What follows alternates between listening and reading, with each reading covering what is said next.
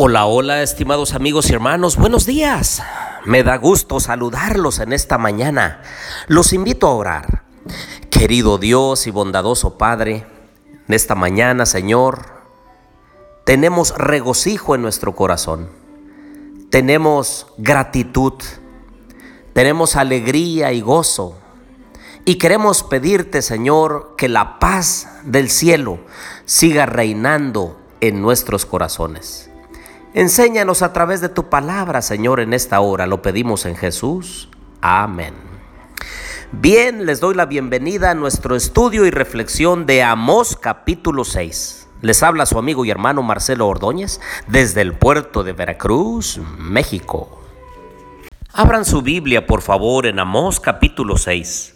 Y comienza diciendo el primer versículo, ay de los que reposan en Sión y es que esa palabra hay puede a veces usarse para llamar la atención. ¿Qué aflicción les espera a ustedes? ¿Qué mal les va a ir a ustedes? Según se puede parafrasear allí de esta palabra hay. La repetición de los ayes del capítulo de ayer, allá 5, Amós 5, 18, dice, ay de los que desean el día de Jehová. Y antes el versículo 16 dice, ay, ay. Quiere decir que se está anunciando un juicio muy inminente. ¿Pero a quiénes? Aquellos que están confiando en sí mismos, aquellos que se apacientan, que están tranquilos, que parece que no pasa nada, que parece que no hay ningún problema, que parece que para los otros hay necesidades, hay poco alimento, pero para ellos hay abundancia. Parece que a los demás les va mal, parece que los demás sufren, pero hay cierto nivel o cierto tipo de personas que no les sucede nada. Y estos eh, a los que se refiere el capítulo 6 es a los nobles, a los dirigentes, a los encumbrados, a la gente importante del pueblo. Aquellos que, como dice el versículo 4, duermen en camas de marfil y reposan sobre sus lechos, comen los corderos del rebaño y los novillos sacados del establo. Ese tipo de personas que tenían unos lujos innecesarios es a quien el Señor les envía un mensaje de arrepentimiento, les envía un mensaje de juicio, un anuncio de que ellos debieran dejar de confiar en sí mismos, dejar de confiar en sus riquezas, dejar en confiar en sus bienes materiales y poner únicamente su confianza en la roca eterna que es Cristo Jesús.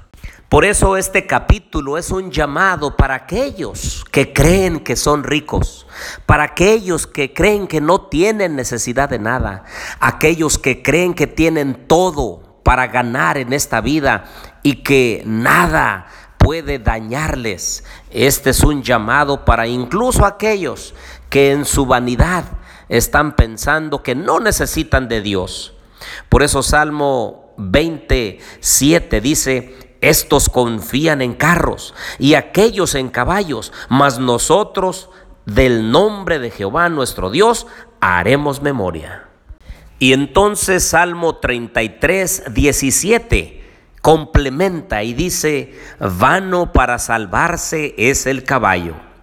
La grandeza de la fuerza a nadie podrá librar. El ojo de Jehová está sobre los que le temen sobre los que esperan en su misericordia, para librar sus almas de la muerte y para darles vida en tiempo de hambre. Y el verso 20 dice, nuestra alma espera a Jehová, nuestra ayuda y nuestro escudo es Él. Ahora miren lo que dice Proverbios capítulo 3 versículo 5 en adelante. Confía en Jehová con todo tu corazón y no te apoyes en tu propia prudencia. Reconócelo en todos tus caminos y Él enderezará tus veredas. No seas sabio en tu propia opinión, sino teme a Jehová y apártate del mal porque esto será medicina para tus músculos y refrigerio para tus huesos. Honra a Jehová con tus bienes y con las primicias de todos tus frutos. Entonces tus graneros estarán colmados con abundancia y tus lagares rebosarán de mosto. Y podríamos continuar con muchos versículos de la Biblia donde nos llama a nosotros a confiar en Dios, a depender de Él, porque Él es nuestro Dios, Él es nuestro Salvador, Él es nuestro Redentor, Él es nuestro proveedor. En esta mañana yo te invito a depender también de Él. Yo anhelo estar cerca de Él y dejarme guiar por su santa palabra. Y yo te invito para que si tú todavía tienes algún vestigio de arrogancia, algún vestigio de suficiencia propia, hoy en esta mañana le pidamos perdón a Dios y le digamos que nos ayude Él mismo a depender de Él. Por eso en esta mañana te digo que el Señor te bendiga y te guarde. Haga resplandecer el Señor su rostro sobre ti y tenga de ti misericordia. El Señor alce a ti su rostro y ponga en ti paz.